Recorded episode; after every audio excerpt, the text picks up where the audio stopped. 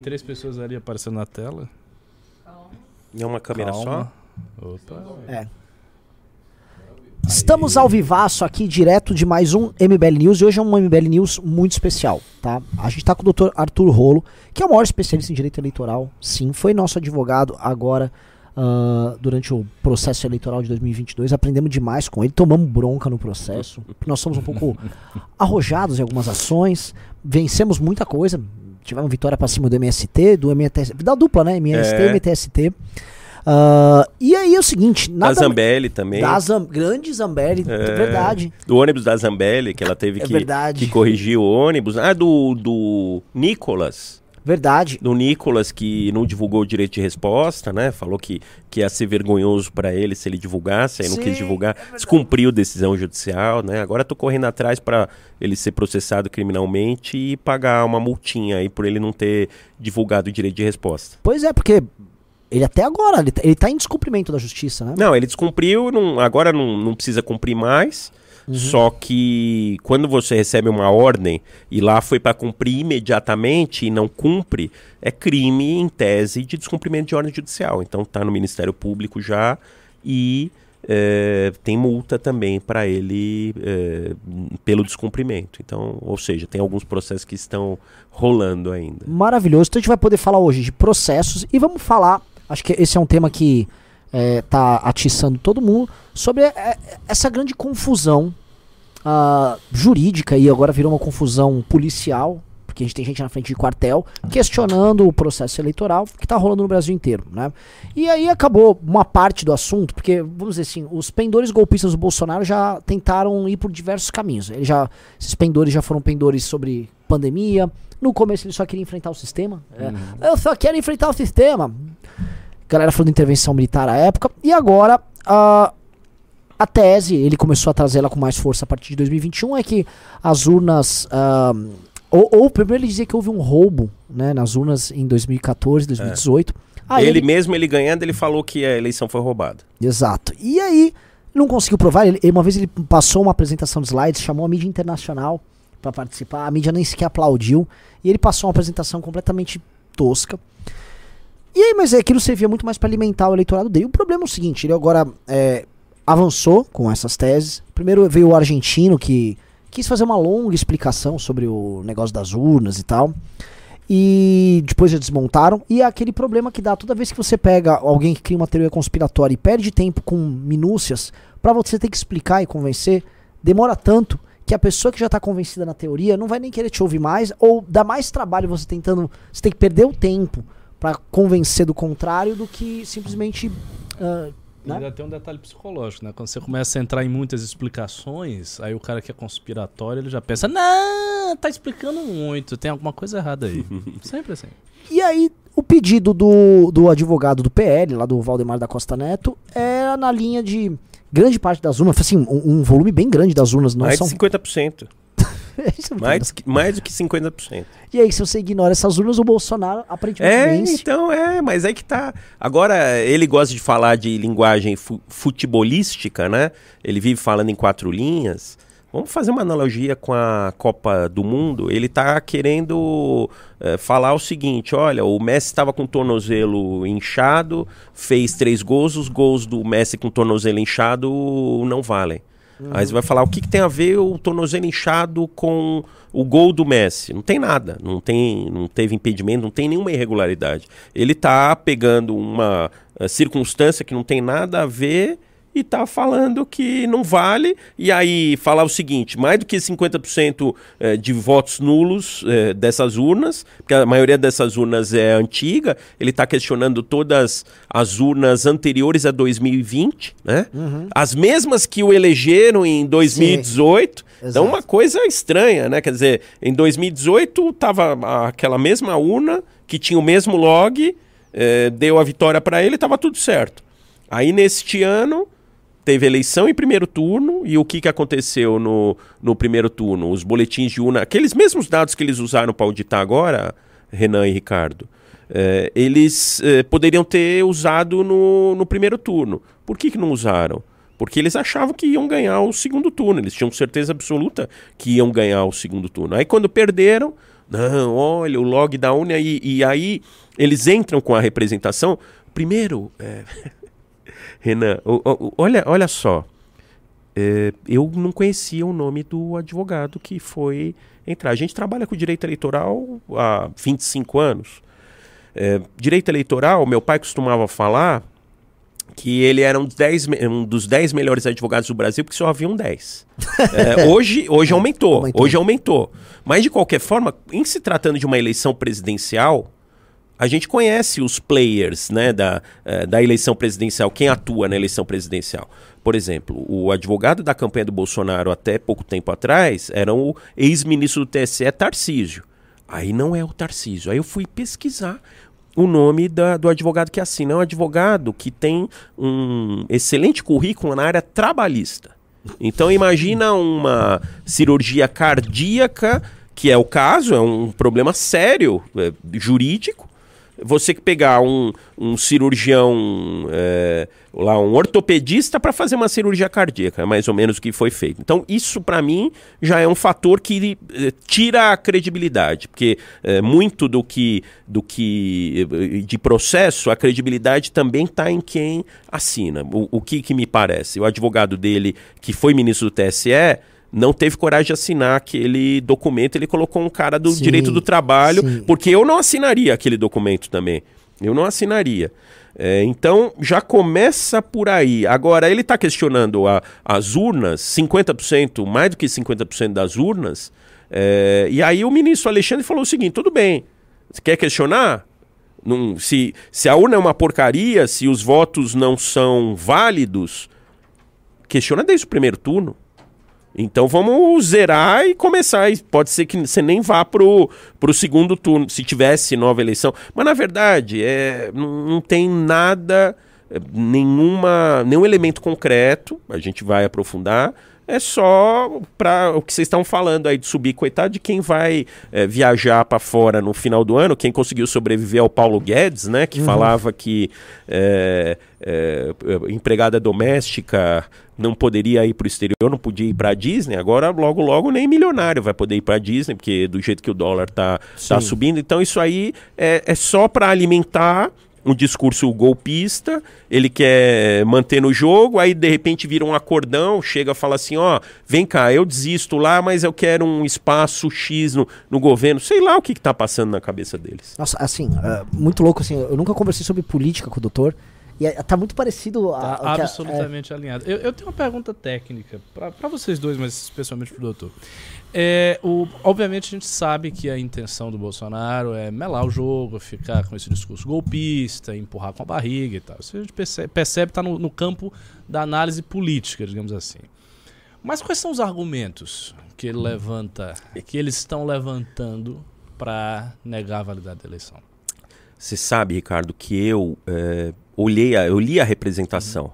Primeira representação não tem pé nem cabeça. Isso, essa resolução Não invocada. tem nem lógica. Não, não tem lógica. É o que eu falei, o exemplo do tornozelo do Messi cabe bem. O que, que tem a ver o tornozelo do Messi com é, a nulidade do gol? É, tá inchado o tornozelo, mas ele botou a bola para dentro, não tem impedimento, tá dentro das regras futebolísticas, tá valendo. Então, é é uma coisa lateral. Eles reclamam o seguinte: que o log da urna, essas urnas anteriores a 2020, é, quando você tira o log da, da urna, é o mesmo número para, sei lá, dos, vai, é, 200 mil urnas. Não, eu não lembro exatamente, mas é uma quantidade grande de urnas. É, mais da metade das urnas, é, é, por serem antigas, elas têm o mesmo log. Então, que isso é o não. log- log é um número de identificação da urna que é idêntico Entendi. em todas as urnas. Só que, é, vejam, a gente está falando de bens patrimoniais públicos. Todos os bens patrimoniais públicos têm número de patrimônio. Todas as urnas, é, precisa entender um pouquinho da, do funcionamento da eleição. Essas urnas, elas precisam ser compradas, isso é feito uma licitação, é, a fábrica fabrica a urna, por isso que tem modelos antigos, essas urnas são caras, essas urnas é, precisam ser bem guardadas, bem acondicionadas, todas têm um, um número de identificação, quando vem a eleição, essas urnas elas são alimentadas com software, todos os juízes, é um negócio até estranho, né, para quem é da, da área digital, é, os lacres das urnas são todos físicos, então você vê juiz e promotor e fiscais dos partidos assinando, às vezes, centenas de lacres, Exato. vistando o lacre, é e aí tem o lacre, e o lacre tem um número, o lacre tem um número, o software que você imprime lá, aquele programa que você emprenha na urna para com com os dados, ele tem um número. Por exemplo, a minha urna é diferente da sua urna, é diferente da sua urna. É, então, se jogar a urna da minha sessão na sua sessão, a hora que colocar o dedo lá. Então, pô, a urna é alimentada com os dados daquela, daquela cidade, daquela zona eleitoral, daquela sessão eleitoral. E com base em todos esses dados é emitido um boletim de urna que vai ter o registro dos votos. Então, ainda que um, um log da urna seja igual em várias urnas, urna é você vai ter um tá boletim melhor, de urna por, por sessão eleitoral, você vai ter um boletim de urna por urna. Você não vai ter dois boletins de urna, vai ter um boletim de urna. Aí você eh, vai ter ah, o código de rastreamento do cartório eleitoral, porque as urnas saem, Renan. Você vê vídeo da urna, eles fazem assim, é, tipo escravos de Jó, né? É, eles pegam a urna, eles fazem um corredor, a urna sai do cartório eleitoral, vai passando de mão em mão dos voluntários, dos mesários, etc., dos funcionários do eleitoral, até entrar numa Kombi, geralmente uma Kombi, e vai para a escola. E aí na escola eles vão dizer, essa urna vai... É tudo rastreado, gente. É tudo rastreado. E outra, esses boletins de urna estão na internet, é só checar os boletins de urna. O que, que eles estão dizendo? Ah, não, não tem como checar porque o número de log é igual. Mas espera aí, o número do log é igual, mas tem uma série de outros de elementos que, que permitem que você diferencie uma urna da E outra. é essa a alegação central dos caras? É essa a alegação. Aí tem uma outra, tem uma outra alegação. É, é, isso é o cerne muito da. ridículo. né? Mas tem uma outra alegação, olha que grave. Falou o seguinte, que 800 eh, nomes, lá deu um bug na urna, aí às vezes eh, dá um problema na urna, você precisa encerrar aquela urna e eh, recomeçar a votação em uma outra urna eletrônica. Aí eles falaram que em 800 casos houve, a, na hora que reiniciou a urna, eh, você conseguiu identificar ah, os dados do, do eleitor, não o voto propriamente, mas ah, o, o nome do eleitor e o título de eleitor, etc., em 800 casos. O que, que são 800 eh, identificações de um eleitor? Não é identificação do voto num contexto. Então, é o seguinte, estão pegando pelo em ovo. Sabe o que, que aconteceu, Renan? Viraram para a empresa de auditoria e falaram assim, ó, estuda isso aí e me acha alguma coisa para eu questionar o resultado eleitoral, porque eu preciso alimentar, é, jogar feno. Não, é, não é feno, é, alimentar minha base, né? É o feno, alfafa, seja o que for, né? Não é feno. Feno é para cavalo, é alfafa e aveia. É, eu preciso dar aveia pro meu gado. E é isso que está acontecendo. Não tem outra explicação. É, eu tava vendo isso do, do log, assim, eles estão tratando, porque a galera tá começando a achar que o log é, na verdade, a informação que sai da urna. Porque a, a pessoa, o, o, o- o mundo, as pessoas comuns vão ver essa discussão envolvendo log. As Elas pessoas não vão nem entender elas nem sabem direito o que, que é um log. isso. Claro. Então, é, Aliás, eu, eu, eu, eu precisei ler a petição para entender, porque eu, como advogado, também eu não sei o que é log. É um número de identificação, mas tem um número de identificação que é igual e tem uma pancada de número de identificação Exato. diferente. E, e tem o rastreamento das urnas, e tem a alimentação das urnas, Renan. Cada urna é alimentada com os dados dos eleitores daquela sessão eleitoral. Eh, por exemplo, se você quiser votar numa sessão eleitoral diferente, você não pode votar. É, a urna é alimentada conforme a sessão eleitoral. Então é tudo individualizado, tudo, eh, tudo rastreado. Exato. E uma- um outro ponto, porque quando veio aquele argentino, que eles também eles criaram uma teoria conspiratória que é muito similar a essa, jogaram para argentino, o argentino foi lá e o argentino fez o vídeo.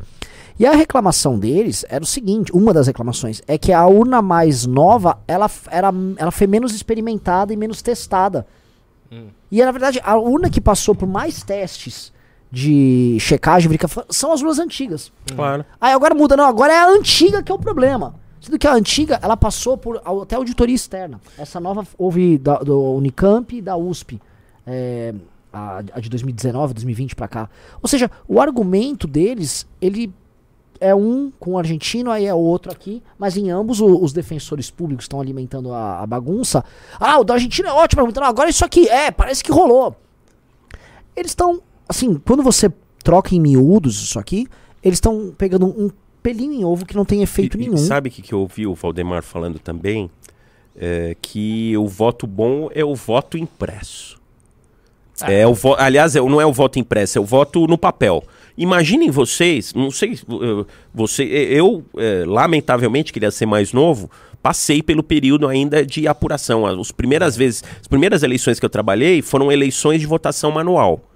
Mas eu pergunto pra vocês, como que vocês veem hoje esse cenário que tá metade para um lado, metade para o outro, eh, todo mundo achando que o meu candidato é o de Deus, o do outro é o de- do diabo, eh, eh, essas- esses discursos que não tem nada de, de científico, nada de concreto. Imagina uma apuração com eh, gente torcendo pro A, torcendo pro B, em três dias apurando votos manuais em ginásio, sendo que vem voto que eh, tem o nome, sei lá, do. eh, tá assinalado X lá no Bolsonaro. eh, Você quer anular o voto do Bolsonaro? Eu meto um X no, no, no Lula e o voto tá anulado. O voto que era pro Bolsonaro eu anulo. Eh, Como é que pode falar que um voto eh, no papel é mais confiável e que a apuração no papel é mais confiável que a apuração na urna eletrônica. A urna eletrônica pode não ser perfeita, ela está sendo aperfeiçoada eleição após eleição. Agora, eles estão falando, Renan, das, ele- das urnas que elegeram Bolsonaro em 2018. Então, eh, se está tudo uma porcaria do jeito que eles estão falando, talvez seja o motivo do Bolsonaro ter sido eleito em 2018. Sim, então houve um esquema nas urnas pra ajudar ele. Mas é, o que os caras eles argumentam da seguinte maneira: que Bolsonaro ganhou no primeiro turno. Sim, ele com ganhou no 70%. primeiro turno, 70%, 80% lá vai fumaça. E aí roubaram ele pra ele ter o desempenho que ele teve. Ou seja, ele teve um desempenho muito maior. E eu lembro que a mitologia originária, porque isso tudo nasceu, na verdade, com o Olavo. Sim. Havia né, os Olavetes todos, tal, reunidos em torno do, do filósofo Olavo de Carvalho. Eles tinham uma mitologia na época que era o seguinte: antes das eleições, antes de 2018, isso eu acho que lá para 2015, 2015, é. uma coisa antiga, que o problema das urnas era que elas não eram auditáveis, então eles falavam isso Sim. toda hora. As urnas não são auditáveis, não dá pra ter auditoria nas urnas, é uma grande caixa preta, ninguém sabe e tal. E só quem tem o controle disso seria o TSE, mas que não seria auditável por forças políticas que pudessem, enfim, ver se há uma fraude ou não. Eles diziam isso.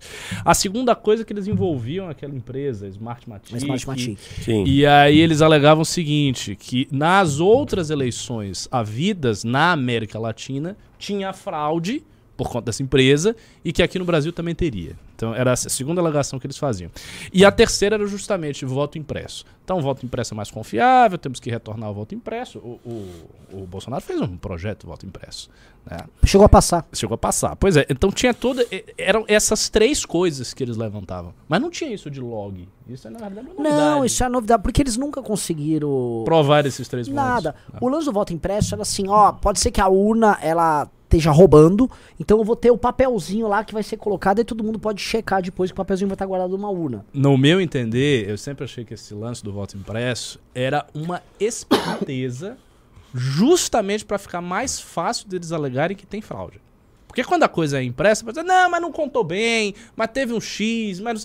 Eu acho que se tivesse o tal do voto impresso não fosse urna eletrônica, eles teriam mais espaço para serem contenciosos com a eleição. Então eu achava que era uma esperteza para criar tumulto eleitoral. Mas, Ricardo, eles não falam é, que houve fraude. Eles falam o seguinte: não, o TSE precisa ver melhor. Só que aí, conforme está construída, Renan, a petição inicial, eles falam o seguinte: ó, se você desconsiderar é, essas urnas, é, o Bolsonaro ganha com 1% na frente. Então, se considerar só as urnas posteriores a 2020, Bolsonaro ganha com 1% na frente. É mais ou menos, pegando a alegoria do jogo de futebol, é falar assim, ó, você considerando só o segundo tempo, o, o time ganhou. É, Ele claro. fez, um fez três gols no primeiro tempo, outro fez um gol no segundo. Vamos considerar só o segundo tempo, que aí vale. Ah, fala logo assim, né? Não considera as urnas do Nordeste.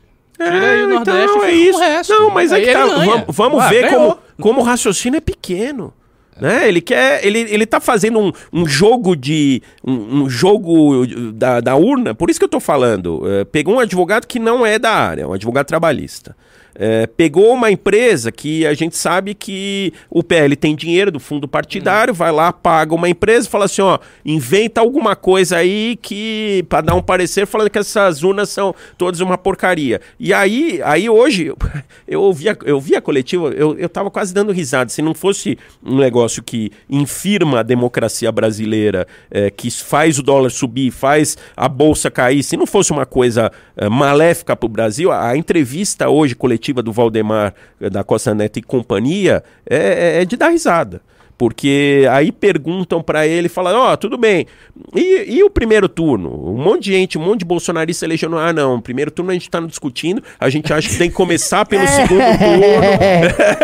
É muito complexo agora, esse é muito voto. Não, né? não, é, não vamos falar do primeiro turno, não, vamos falar do segundo turno, a gente começa vendo o segundo turno. Se tiver ok, aí a gente vai lá atrás. Pô, não, não dá. E se é nulo, se é, tá tudo uma porcaria, tem que fazer eleição de novo. Aí Tarcísio eh, não se elegeu, Marcos Pontes não se elegeu, a Damares Sim. não se elegeu. eh, ou seja, vamos começar, Carla Zambelli, será que a Carla Ela nem Zambelli... vai voltar pro Brasil pra fazer campanha. É, então, será que a Carla Zambelli se elege hoje depois dela ter corrido atrás do cara armada?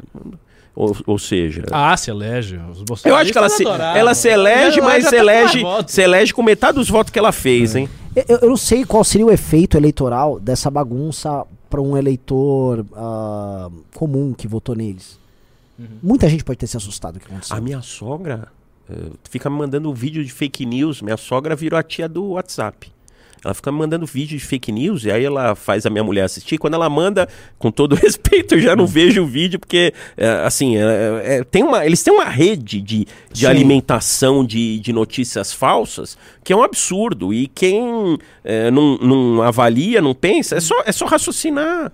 É, peraí, as urnas elegeram ele em 2018. Esse raciocínio, se a urna não presta, morreu a eleição de 2018, não tem sentido. Morreu isso. todas as vezes que o Bolsonaro foi eleito deputado com a urna. Sim. os filhos dele Essas foram urnas eleitos com a estão urna, lá, vereadores. muitas dessas urnas elegeram ele também. É. Tanto que o- os próprios deputados dele, a gente repara o seguinte: quem tá falando em. Não, tudo bem, então eu topo que refaça as eleições. Foi o Gil Diniz, que é um, um puxaço- puxador de saco contumaz dele, e mais um ou dois.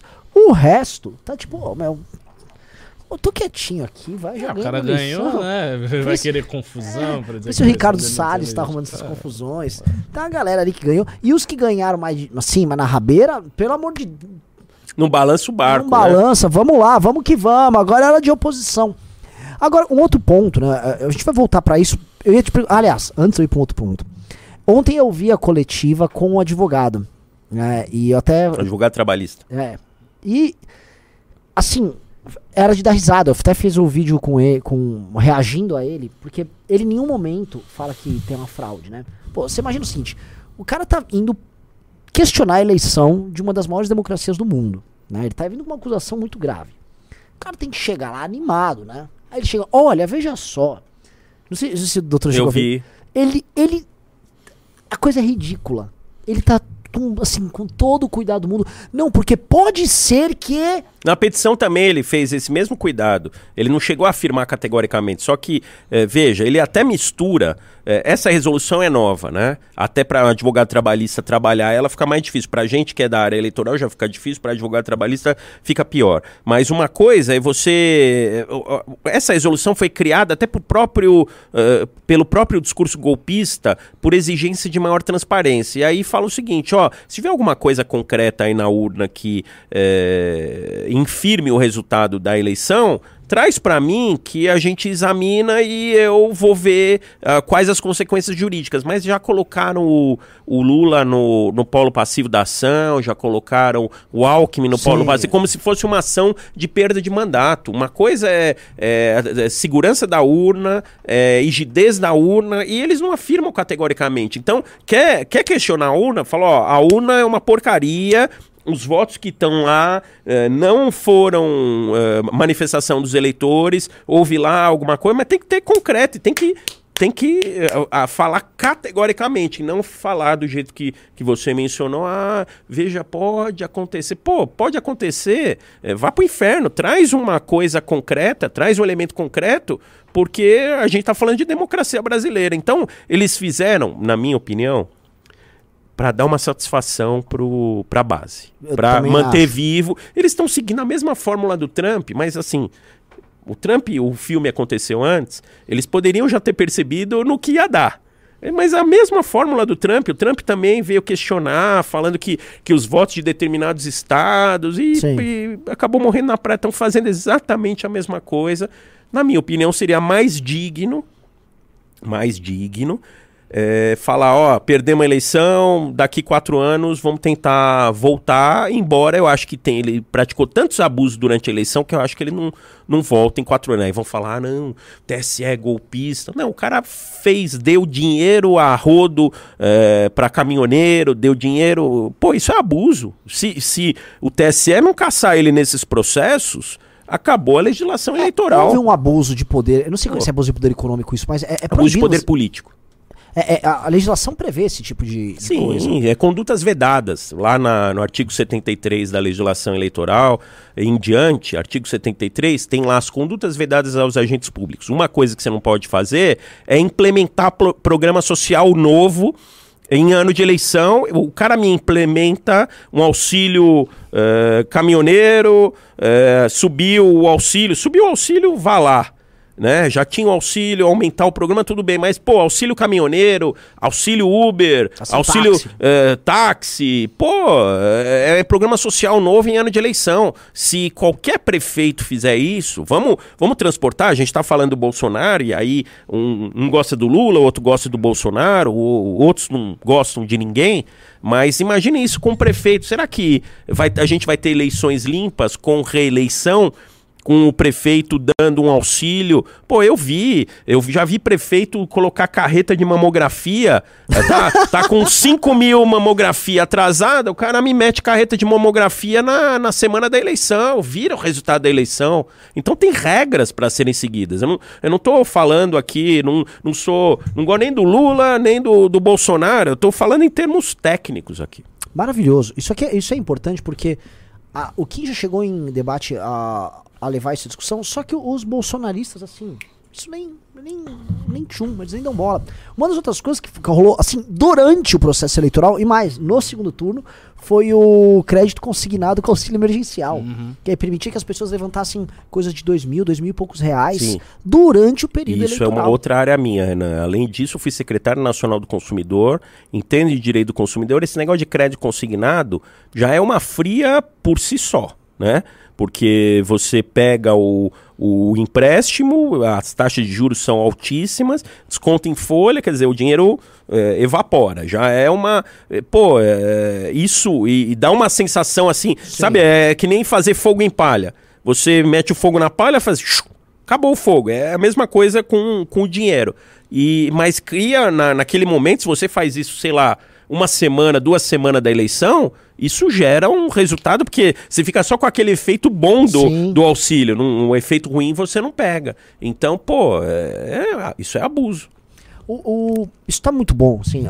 Galera, ó, estamos com um baita programa, 1.100 likes e 2.300 pessoas. Ou seja, tem 2.200 pessoas que não deram like aqui. Deem like aqui na live pra gente programa. Estão me xingando ou não? Não, estão adorando não? o programa. Não, assim, o nosso xingando? público é, é assim, é, não quero falar, não quero elogiar, mas nosso público é elite. É. É a galera que, assim, querem. Não, porque quando eu falo esse tipo de coisa, o povo me xinga. Não, mas aqui, aqui tá, tá, legal. E aqui é o seguinte: o, o doutor tá munindo eles com argumentos, porque são pessoas que têm que debater isso depois. Não, eu tô tendo, tendo, que debater, Renan, com a minha sogra e com a minha mulher.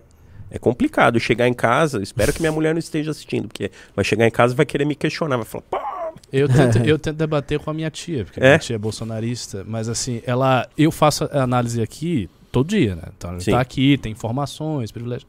Pra ela, não. Pra ela, o, sei lá, seu Zezinho do Zap, patriotas com Bolsonaro, esse cara sabe tudo. Eu sou ignorante. Aí eu falo, agora dá risada. Ela, Pô, esse negócio do quartel, vamos, vamos, é. vamos falar sério, né? É, esse negócio de ficar na, na frente do quartel. Eu vi, eu, eu tive.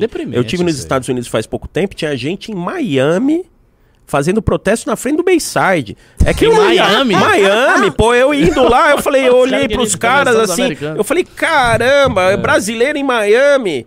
E o Alan dos Santos tava lá, num dos Nossa dias o Alan Senhora. dos Santos tava lá, quer dizer, o cara tá foragido, tava lá, mas assim, eu, eu fico pensando, brasileiro em Miami, aí o cara virou patriota brasileiro. Aí uma bandeira dos Estados Unidos, uma aquelas caminhonete grandona, né, que gastam um combustível danado, uma bandeira americana, uma bandeira hino nacional, falei, pô, pra, pra falar que, que a eleição é uma porcaria, ah, não queremos Lula, uai, nem tá eu não mais. queria eu não queria o Bolsonaro, eu não queria uh, um monte de prefeito que, que se elegeu, um monte de deputado. Se votaram, é a democracia. A maioria decide.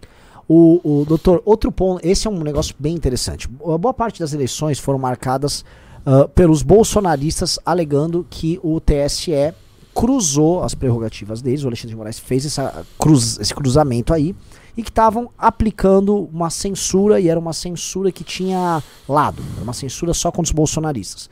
Porém, né, eu, a gente teve que abordar isso porque eu acho que algumas decisões foram exageradas, a gente trabalha com rede social, é, mas outras coisas eram pura histeria com base em decisões que são tomadas assim a todo momento durante a eleição. A gente mesmo conseguiu várias vitórias nesse sentido, que é tirar conteúdo do ar de adversários que estão te difamando. Todo mundo se processa mutuamente. Eu queria é, comentar com o doutor e pedir, perguntar a opinião do doutor sobre isso, porque assim, vou dar um exemplo. A gente comemorou durante a eleição que a gente tirou conteúdo do Nicolas do ar, que a gente tirou conteúdo do MTST. Tem uma mulher lá também, uma deputada do PT, que eu não lembro o nome. Verdade, verdade. Agora tentando lembrar, foi uma das Deputada vitórias. É, ela, ela, a deputada se elegeu e a gente tirou o conteúdo dela do ar. E, e Teve, eu acho, 10 a pena, alguma coisa. teve, teve, teve uma, uma outra menina também do. Teve. do- Mônica Seixas. Mônica Seixas. Isso. Tô. Ela teve também, a gente também recebeu ações, o Gil Diniz processou o Renato Sim. durante as eleições, e isso acontece o tempo todo. Só que isso que me parece ser uma coisa ah, trivial durante as eleições, acho que é a coisa que mais enche o saco, talvez, aí de um, de um eleitoralista, é, na prática, ela é, tá sendo tratada pelos bolsonaristas, tipo, ah, existe a liberdade de expressão, e aí ela tá sendo atacada aqui. E o, a tônica da- de grande parte da campanha deles foi sobre isso.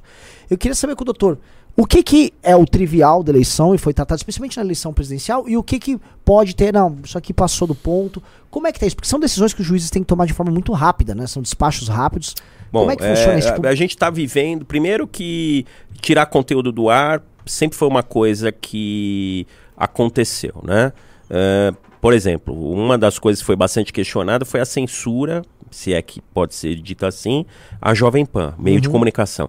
É, a Justiça Eleitoral, principalmente o Tribunal Superior Eleitoral, sempre teve uma preocupação muito grande com é, restrições a meios de comunicação. É, o problema, Renan, a gente vem vivendo tempos estranhos. E eu acho que a justiça eleitoral acabou se adaptando a esses tempos estranhos. Então, é, muita fake news em relação à urna eletrônica. Muita fake news em relação ao processo democrático. E quando se ataca a urna eletrônica, é, você está atacando a democracia, um dos pilares da democracia brasileira. Uma coisa é você criticar, reclamar transparência, outra coisa é falar que a urna não presta, que tem uma- um, um algoritmo lá de desvio e tal. Muita coisa dessa foi é, divulgada e a Justiça Eleitoral pegou firme. É, o que que, por exemplo, eh, essas questões de conteúdo de fake news, uma das coisas que chamou atenção foi uma resolução baixada pelo TSE na última semana do, do segundo turno, que permitia o seguinte, tirou um conteúdo ilícito do ar, o TSE já pode tirar, e a rede social pode tirar aquele conteúdo ilícito onde ele tiver multiplicado. A gente sabe, hoje na rede social, a gente entra com um processo, por mais que a justiça eleitoral seja rápida, quando você entra com o processo, é, quando o juiz dá liminar, às vezes depois de dois dias, ele já está multiplicado N vezes Sim. nas redes sociais, em lugares diferentes. Então, é meio jogo de gato e rato. E aquele conteúdo é disseminado em outras plataformas, em, em aplicativos, etc. Você não consegue pegar. É, O TSE, sem dúvida, foi muito mais duro do que em outras eleições. Eu acho que em alguns casos passou do limite, na minha opinião. Eu acho que houve exagero. mas é, ele é meio, é meio, às vezes a dose do remédio é, é maior e a dose do remédio acaba Virando virando veneno. veneno. O, o remédio precisava ser dado.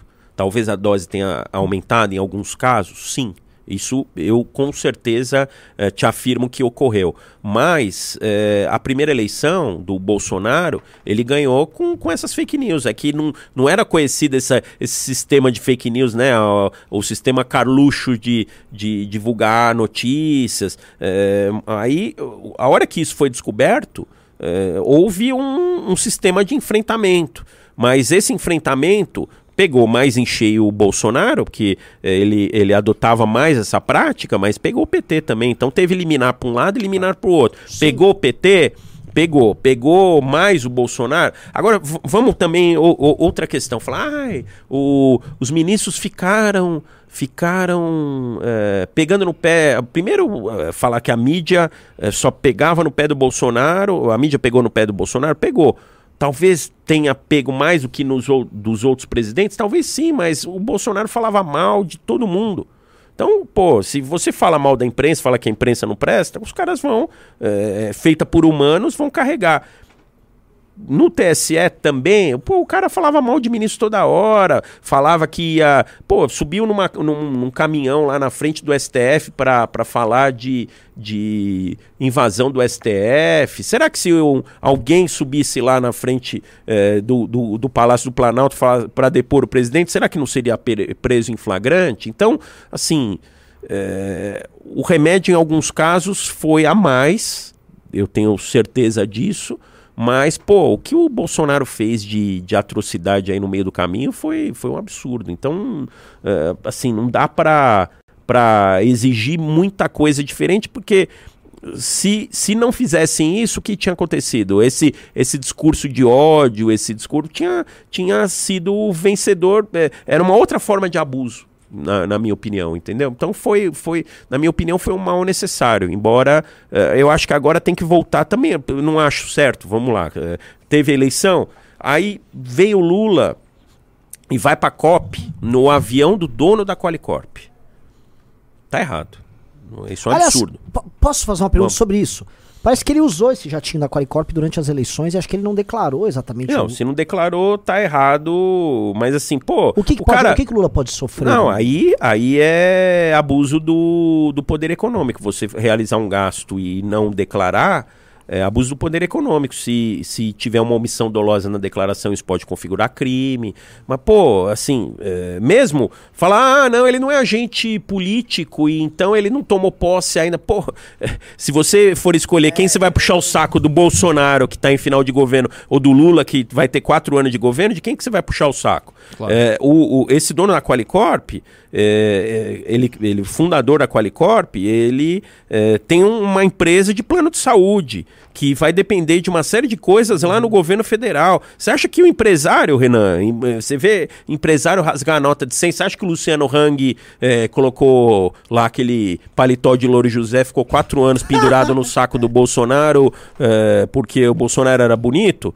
É, os empresários gravitam em torno do governo é, querendo benefícios, querendo empréstimos, querendo. Pô, você acha que o, o cara o- o- vai pegar um avião dele, que é um puta de um avião, a hora de voo custa uma fortuna, pegar um avião com, sei lá, três pilotos e daqui até o, o Egito, passar em Portugal. E aí vir pra cá e. e- e- Tá isso aí é, é. de graça. Isso, é- pô, faz isso, vai fazer isso pra gente. Então não faz isso pra gente. Faz isso, isso é uma coisa impúria. Eh, Se, se não é ilegal, eu acho que até é ilegal, é com certeza imoral.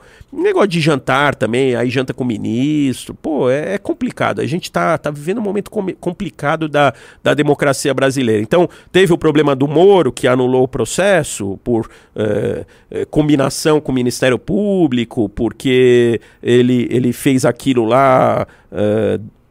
para prejudicar o, o Lula, teve, mas, pô, tem um monte de coisa. Esse negócio de ficar ministro do STF eh, almoçando, jantando fora do Brasil com, com o presidente eleito, tudo não está correto também. Vamos, vamos deixar isso Agora, claro. Aproveitando o ensejo disso, é, entendendo que o Bolsonaro cometeu esse abuso político, né, quando ele estava oferecendo esses crédito consignado, auxílio isso, auxílio aquilo. Qual a consequência em termos jurídicos? O que, que pode acontecer com o Bolsonaro? Porque Bom, assim, ele, ele Perdeu. perdeu. É, portanto, ele já não é mais presidente, ele não tem mais a caneta na mão, o seu poder de manobra política cai muito.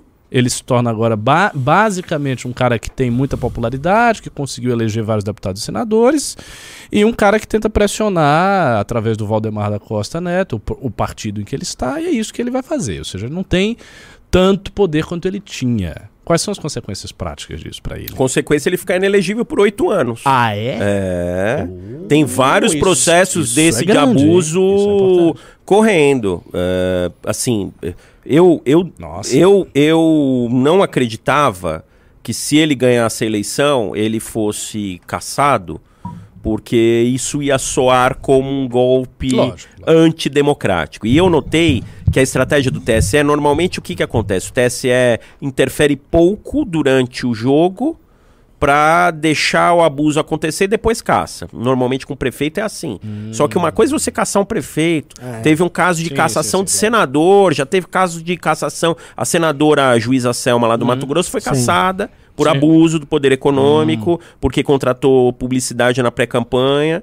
Então, assim, não é, não é uma coisa nova. Teve governador já que foi caçado, teve um mandato caçado, mas uma coisa é você caçar um senador, caçar um Tá. governador. No, no caso do Bolsonaro, esse abuso, ele é líquido certo. É, é, tipo, Não, se eu- configura de maneira muito clara que houve. Na verdade, ah, as, as questões eh, das condutas vedadas são meio que circunstâncias objetivas. Então, Então. implantar programa social Cai novo no- antes da eleição. Ele fez isso? Fez. Na minha opinião, fez. Fez.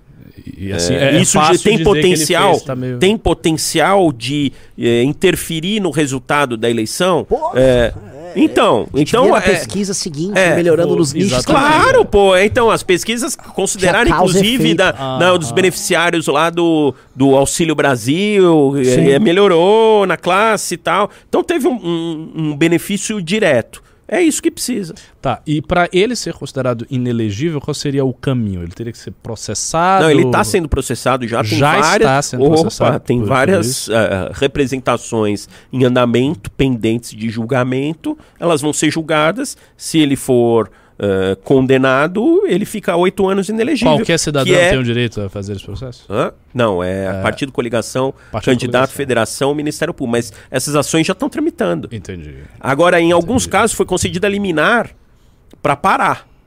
Opa, para. Então, por exemplo, a questão do, do vídeo, que também é uma questão que foi questionada eh, lá da, da rainha. Lá, o funeral da rainha, e depois ele foi lá, acho que para para Nova York, né? E aí não pôde Eu usar. ele foi no Não pôde de usar os vídeos.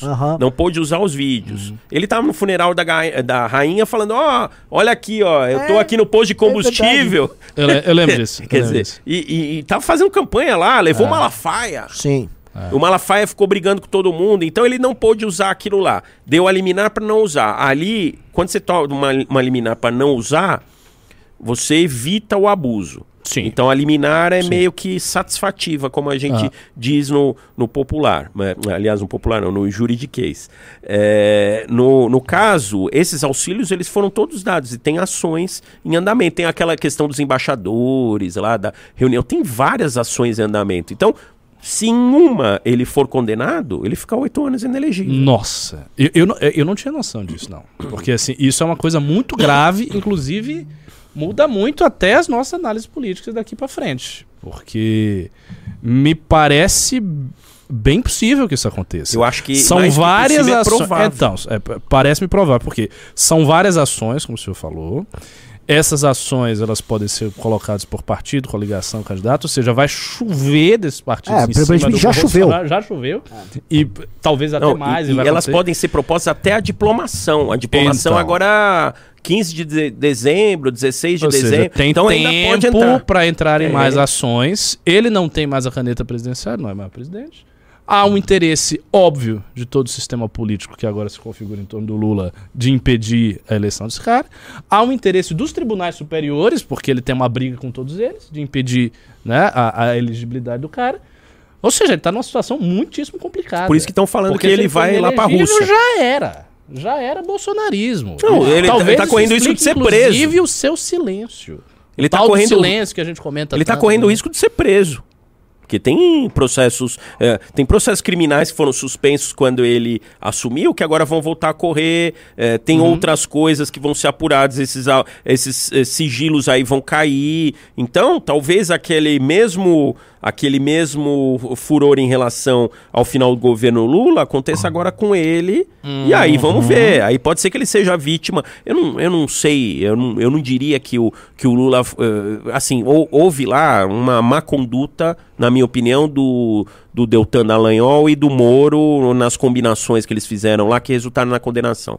Eu acho que eh, se não fosse aquilo, talvez o Lula tivesse sido condenado eh, sem anulação do processo.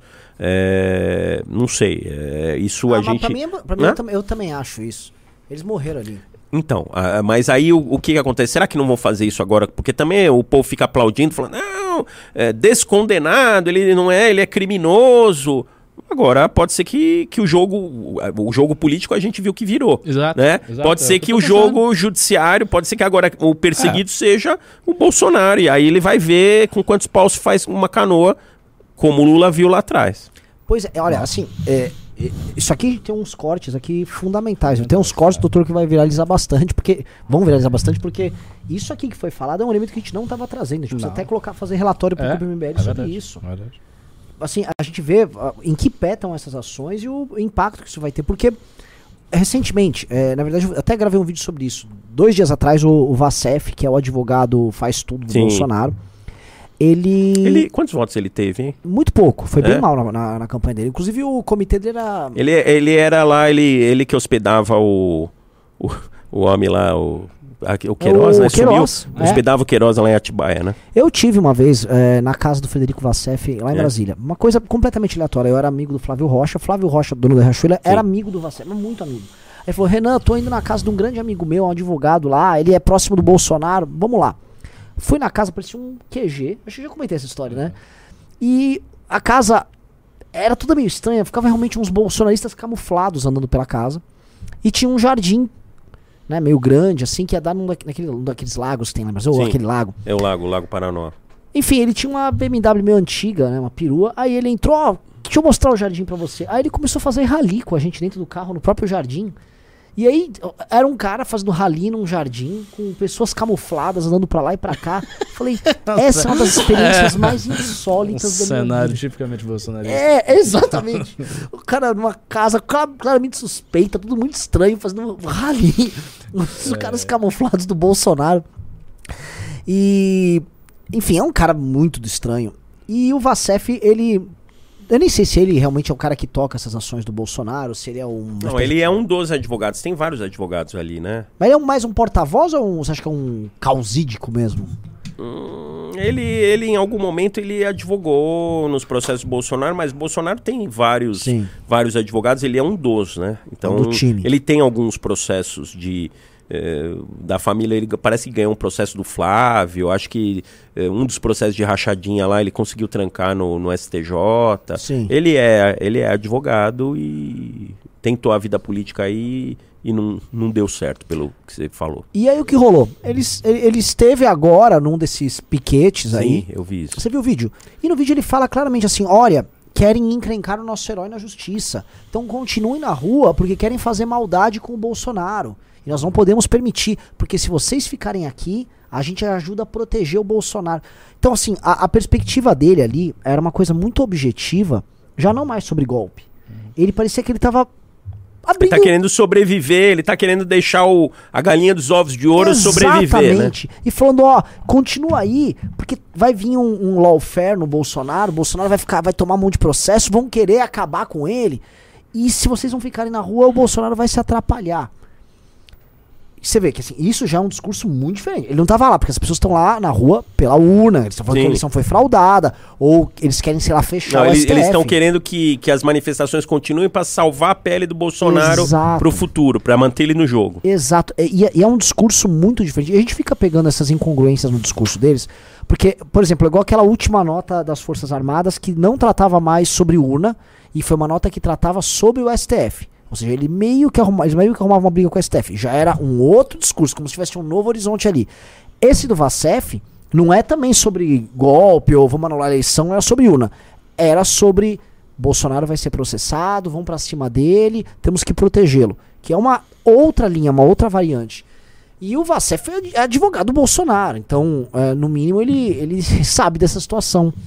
Então, é, me parece que esse caminho, e, e esse ponto que o doutor levantou, abre um horizonte tudo até pra gente ir atrás, pra gente. Tem É. muitas ações, deve ter mais de 10. Tem contra o Lula também, tá? Não tem só contra o Bolsonaro, tem contra o Lula também. Mas tem mais contra o Bolsonaro. Então tem, deve ter pelo menos umas 10 para mais é, contra o Bolsonaro e tem contra o Lula. Tem vários processos em andamento também. É, o que eu começo a imaginar é o seguinte: é, essa- essas ações elas demoram de tramitar e finalizar? Às É. vezes sim, às vezes não. É, Não, depende da alto, instrução sim. probatória. Sim. É, teve, em relação ao Bolsonaro, é, teve uma que ficou, depois que ele ganhou a eleição, é, continuou. É, eu não lembro que partido que foi. Eu lembro que teve audiência e que no final ele ganhou. Acho que era até de, Hum. de, de negócio de gabinete do ódio. Teve uma ação que, que continuou um tempo. Demora aí. Entre um ano, um, dois Então, anos. né? Isso, isso é, é bastante, na realidade. Porque se a gente for imaginar em termos políticos, o que, que dá para acontecer? Talvez aconteça. O Bolsonaro sofra uma série de ataques midiáticos e relacionados aos sigilos das coisas Sim. dele, tá? começa a aparecer focos de corrupção e tal. Então ele vai sendo desconstruído Já teve como foco de corrupção que apareceu agora, logo Exato. depois da eleição, né? Eu não lembro exatamente, mas teve um foco. Já Aí ele apareceu. seria desconstruído politicamente nesse processo, ou seja, a figura dele ia se esvaziando, se esvaziando, se enfraquecendo, inclusive no seu próprio, na sua própria base de apoio. E daí viria uma finalizada numa, numa, numa ação dessa, um trânsito julgado numa ação dessa, ele seria inelegido e acabou. E, e- e é muito. Cara, isso dá pra acontecer Sim. tranquilamente. E é esse ponto que tem uma espada na cabeça dele. tempo É todo. o interesse de, de fazer isso ocorrer. Sim. O, o, o Bolsonaro, assim, eu tive durante o pro- processo eleitoral, eu já fui muito mais próximo de pessoas do bolsonarismo an- antigamente. Eu- a gente já foi, não digo amigo, mas a gente chegou a conversar muito com o Paulo Guedes. O Paulo Guedes me mandava mensagem, eu conversava com ele em. Isso antes das eleições de 2018. E, aí, tinha contatos. Há muita gente foi do MBL, acabou ingressando no governo. O MBL, assim, nos quadros atuais nós não temos nenhum ministério, mas já ocupamos ministérios com esse quadro do MBL, deputados, assim, nomes dos mais diversos. E a gente sempre tinha fofoca de dentro do governo com base nas pessoas que a gente sabia. E foi perdendo, perdendo, mas hoje restou um ou outro. E durante a campanha eles contavam, né? Assim, ó, o Bolsonaro tem certeza que vai ganhar. Eles tinham certeza absoluta. É, o primeiro turno, o Bolsonaro foi muito de bem. lá atrás, né? Não, não, de Agora? 2022. é. O primeiro turno, o Bolsonaro foi muito bem. Foi melhor do que todo mundo imaginava. Só que, repara quando teve a. saiu o resultado, ele foi fazer uma coletiva, ele tava contrariado. Porque ele achava que ele. Não digo que Ele ia ganharia, virar na frente. que ele ia virar na frente. E aí eles foram pro segundo turno achando que iam virar o jogo e queriam ganhar. E ao longo do processo, essa pessoa descreveu lá mais pro fim, não sei, viu? Tá estranho. Não sei, acho que não. E eles realmente investiram tudo ali pra poder ganhar a eleição. Então, eu não duvido que o Bolsonaro é, é, imaginasse o seguinte: eu vou fazer essas coisas aqui todas e vão ganhar. Depois que ganhou, Aí acontece- É, acomoda, É, lógico, acomoda. lógico. Se ganhasse, eu acho que acomodava. Exato. Eu acho que ele foi pro tudo ou nada. Sim. Isso daí é o famoso tudo ou nada, né? Ele foi pro tudo ou nada, só que deu o nada. Sim. E agora ele vai ass- assumir as consequências. Tem, eu, eu sem perseguição nenhuma, é, eu tenho certeza absoluta que tem vários motivos para ele ser caçado. E, e eu diria para você o seguinte: se é, não- ele não for caçado, não, não for considerado inelegível, aliás, é, acabou o direito eleitoral. Nossa. Porque os prefeitos vão, os governadores, prefeitos. Sim. E- Eu, eu diria para vocês que eu já era contra a reeleição, mas eu acho que a reeleição precisa acabar urgente. Porque esses abusos todos aí E, e a gente tem visto isso proliferar em outras esferas de governo. Tem que acabar a reeleição. Porque aí você pode beneficiar o seu sucessor, mas para você ajudar o sucessor é muito mais difícil do Sim. que você arriscar o pescoço para se eh, reeleger. O, o próprio Fernando Henrique, eh, ele teve uma dificuldade eh, no segundo governo, após ter aprovado a reeleição, Hum. maior em formar governo do que no primeiro. O, o- porque quando não era, o Collor teve dificuldade para governar, mas não era mesmo com ele tão difícil. Porque a perspectiva de reeleição faz com que todo mundo faça suas coalizões políticas e participe do processo político com base no próximo pleito. Então, Sim. você condicionou tudo a, a- a reeleição. É uma, é- realmente eu acho que é o- uma das primeiras coisas, se a gente for falar de uma reforma política, a se fazer é isso. Eu acho. Acabar com a reeleição é fundamental. Ah, ah, doutor, ó, estamos com quase 3 mil pessoas aqui ao vivo. Tá muito bom o programa. Ah, vou, vamos abrir pra pergunta já ou ainda não? Eu acho que sim, porque já é 8 horas, tem algumas perguntas. Vou pegar aqui. Então a galera tá mandando pergunta. Mandem perguntas aqui. Tirem dúvidas. Assim, muita gente tem dúvidas sobre a- as eleições. Sobre. Sobre assim. Essa, foi, essa aqui foi, esse aqui foi o pleito que a galera mais discutiu o processo eleitoral ali. Na um todo. história do Brasil. Não é? É. Só se falou. Era urna, era decisões judiciais tirando conteúdo no ar, permitindo certo conteúdo. Então tirem as dúvidas aqui. É, é raro quando a gente tem um especialista aqui. Eu, eu e o Ricardo somos especialistas. Eu não digo sobre especialista em nada, o Ricardo é filósofo, pelo menos. É, tá bem distante, né? É, eu sou um, palpite, um. É. Então vamos que vamos. Platão. Vou ler aqui. O anão guerreiro de jardim mandou 20 reais disse: Acham que pode ter uma invasão do Capitólio em 1 de janeiro? Sobre considerar todas as eleições passadas inválidas, Bolso- Bozo deveria tancar. Inválido ou não, já teve o mandato. Isso só mostra que falta estratégia ao maluco. Cara, eu acho que eles podem tentar sim invadir, mas eu não acho que vai conseguir, não. Porque eu acho que o policiamento vai ser bem duro. Isso, lógico. Não vai. Eles Eu não acho que já passar. tá, já tá dissipando isso. Eles, eles agora eles deram mais uma. colocaram um pouquinho mais de lenha na fogueira aí, mas eu acho que. Pelo, pelo seguinte, eh, vamos, vamos lá, vamos ver o day after, vamos eh, prever amanhã. Eh, na coletiva de hoje, porque o que aconteceu? Ele entrou com a, a representação falando: eh, olha, metade das urnas não, não consigo auditar, então esses votos têm que ser consider- desconsiderados. É, nas outras urnas o Bolsonaro ganhou com 1% na frente, então tem que ganhar o Bolsonaro. É, aí o ministro Alexandre de Moraes deu um despacho falando, ó, emende a inicial, complemente a inicial para incluir o primeiro turno. E eles falaram que eles não, eles na coletiva hoje, eu não vi a petição, É, eles disseram que não, não iam fazer isso. Porque Nossa, aí eles estão dando. Eles dão. Então, eles estão dando um é tiro no bom. pé. Veja, eles estão entre a cruz e a espada também. Porque se eles fizeram isso, eles estão jogando contra a base. Eles estão querendo fazer um, um gesto para a base. para falar, olha, estamos vivos na eleição, não é- nem tudo está perdido. Mas quando eles incluem o primeiro turno, eles estão correndo o risco de perder Sim. a base no Congresso que eles fizeram, a base que, que foi uma base sólida. Então, eles estão jogando contra o patrimônio, né? Na verdade. Então, eles falaram: não, nós não vamos fazer isso, vamos começar pelo segundo turno. E aí, sabe o que, que vai acontecer? Muito provavelmente o ministro Alexandre vai Canetada. canetar e indeferir.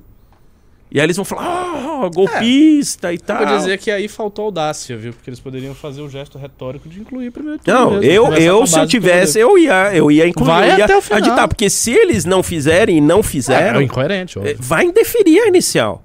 Então, isso amanhã vai ter provavelmente uma decisão do ministro Alexandre falando, ó, é, tendo em vista que não emendou a inicial, é, tá rejeitado. Olha, o Valdemar é um sobrevivente. É. Teve preso, saiu. Estão me falando que o fundo dele é próximo da casa de um bilhão. Não, ele os próximos quatro Uou. anos tá, tá bem na fita, né? É, assim, é bilhão. Como diz o Ciro Gomes, dá bilhão. Dá Nossa. bilhão. Na mão do Valdemar. Na vão, assim, ele vai falar Bolsonaro, entendo aí que essa Zulog, mas. Um, bil- um bilhão, Bolsonaro. Sofri muito nessa vida já. Já fui preso. Um bilhão. E acho que é um bilhão, não, não sei se é no ano, mas assim, é, é coisa assim, é coisa- o, o do União Brasil já era bem alto. Era. É coisa de centenas de bi- milhões, mas indo pra bilhão. Mas Os eu quatro digo- anos dá bem mais Dá pra bilhão. pagar a casa do Bolsonaro que ele Dá, prometeu, dá. dá pra pagar a segurança pro Bolsonaro, dá pra pagar o salário do Jet Bolsonaro. ski pra ele brincar. É, e a- o esquema pode ser o seguinte: como tem essa possibilidade dele não ser mais elegível, faz um acordo com ele. Ó, você não vai se eleger mais, você fica aí quieto, mas você vai viver bem. Você não vai ser preso, não vai lhe Você acontecer vira nada. meu cabo eleitoral ainda. Você fica aí tranquilo. É. Só não pode se eleger presidente. O desenho, o desenho, o Valdemar, ele vai até a segunda página dessas confusões. Ah, outra coisa que é muito. né, o Valdemar é um cara que sempre dependeu de tribunais superiores pra sobreviver. Ele não vai comprar uma briga golpista com o tribunal superior. Tanto que ele tá bem vaselina, né? Ui, Ele tá bem vaselina na, na, na cole- Olha, nós temos aí. eh, nós estamos pedindo, não tô pedindo nova eleição, não. Tô pedindo só pra ver, ver direito. Ele mandou Ele essa? falou isso. Ele falou: não, eu não tô pedindo nova eleição, não. Tô pedindo pra ver direito isso daí. Ó, o TSE falou que se não tiver tudo em ordem, vai olhar. Então eu tô pedindo pro TSE olhar. Ele veio com uma dessa lá na coletiva. É, Até falaram da, da ex-mulher se- dele, porque falaram da, que a ex-mulher dele lá tava, tava falando mal dele. Ele falou: não, isso são mágoas. É. Ai, cara. Foi engraçado, O vale Brasil- a pena ver essa é coletiva de hoje, viu? Ó, o Jailson disse: esse interesse desenfreado por voto impresso não seria pela facilidade em comprar voto? Exemplo, político paga o suborno somente se ver o comprovante. Não, não, é Não. bolsonarismo. O bolsonarismo não usa isso. Eu acho que É, seria pela mas assim, facilidade de criar treta. É, é, mas seria, imagina só nesse cenário polarizado que a gente tem, se a gente tivesse uma apuração com voto impresso. a treta ia, infinita. ia mudar, e, pô, ia ter recontagens é, infinitas. Imagina, ia, ia ser uma loucura. Aí que não terminava a eleição Sim. mesmo. O João Paulo falou, hashtag eu confio na minha urna eletrônica. O Felipe Machado disse, o que vocês acham da Constituição A Libertadora? Era de inspiração liberal e parlamentarista. Seria uma solução para o Brasil? Eu não sei qual Não é a Constituição. Libertadora. Eu não sei. O Marcelo disse: em comunicação, a MBL precisa ter um site de fact-check com informações claras sobre coisas difíceis de defender, do tipo o que deu os 400 milhões. 400 milhões foi uma ação que a gente. Um ataque que a gente teve que disseram que a gente lavava neste programa aqui 400 milhões de reais em doações dessas pessoas. Muito. Não, é- essa é uma, é uma ideia interessante. Eu acho que no futuro, quando o MBL tiver mais estrutura, fazer um site de fact-checking e jornalismo investigativo para investigar o jornalismo mainstream seria uma coisa Sim, Até porque hoje eh, tá difícil você se alimentar de informação, né? total. Eu, eu recebo tanta notícia falsa, eu bato o olho assim, teve. Quer ver o que, que foi? Eu recebi de um amigo meu uma fonte confiável que eh, o Lula tinha dito que se fosse eleito ia acabar com o Pix. Ah, eu vi isso aí. Isso, isso Aí eu falei, caramba, aí eu chequei e já deu na hora que. Então, alguma coisa você eh, não tá antenado. Por exemplo, se fala qualquer porcaria da urna eletrônica, eu tenho o gabarito pra saber que não é verdade. Mas tem determinadas áreas que você fica com aquela pulguinha atrás da orelha. Então é importante, e, e tem determinados meios de comunicação que eu já tô pura e simplesmente limando. Então, hoje, você se informar é você, às vezes, deixar de ler determinadas fontes que você sabe que, que você tem é, veículos que são bolsonaristas e tem veículos que são petistas e tem veículos que são de outras ideologias, então você já sabe, por exemplo, TVT, T- TV dos Sim, Trabalhadores. sim. Pô, cê, é óbvio que vai ter um, um viés, né? É, então, e você tem outros veículos que também têm vieses bolsonaristas. Vamos lá, o próximo aqui. Ah, até fazer uma, uma, pergunta sobre isso. Por exemplo, uma, uma TVT de um lado e uma Jovem Pan do outro. Eles são veículos de propaganda. Eles se tornam veículos, assim, eles são flagrantemente Ah, veículos de então, propaganda. abri um parênteses, desculpa te interromper, só para não perder. Uma das ações que tem é contra a Jovem Pan, que tá pedindo, inclusive, a inelegibilidade do Tutinha, que é o dono da Jovem Pan, por eh, ter usado supostamente a Jovem Pan em benefício da candidatura do Bolsonaro. Usando Mas uma concessão. inelegibilidade dele?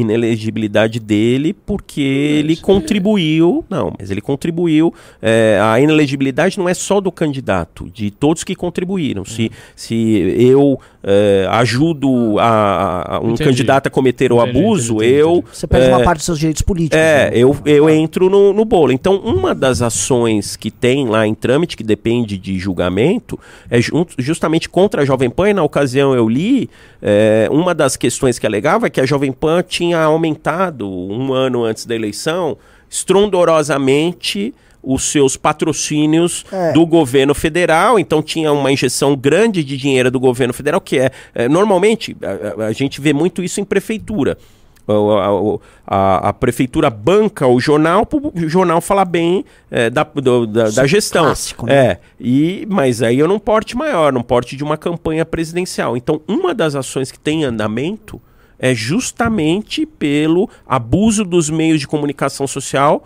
na utilização da Jovem Pan. É uma das ações que tem para. E falando daquele programa Os Pingos Nos nos Is, que foi aquele motivo que falou de que teria havido censura e tudo. Lembro disso. Aham. Então é uma das ações que tem. E aí vamos ver se vai ser julgada procedente ou improcedente. Porque, eh, assim, a partir do momento. A gente fala, é uma das coisas que a gente aprendeu dolorosamente, já tomou muita condenação eleitoral pelo MBL, é que você não pode usar ahn, CNPJ Sim. é, para divulgar candidatos e tal. Beleza. O que a Jovem Pan faz é.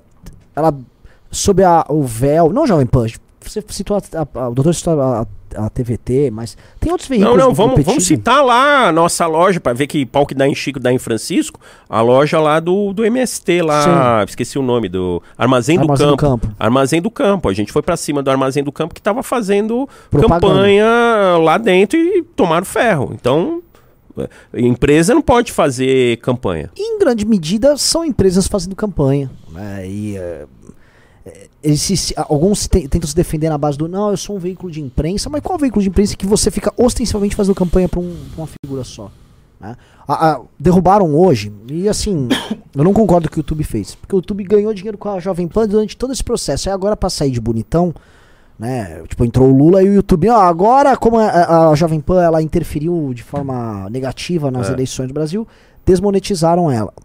Cortaram a- ba- basicamente a- toda a renda dela. E isso vai ter um impacto milionário Pan. É milionário. Sim.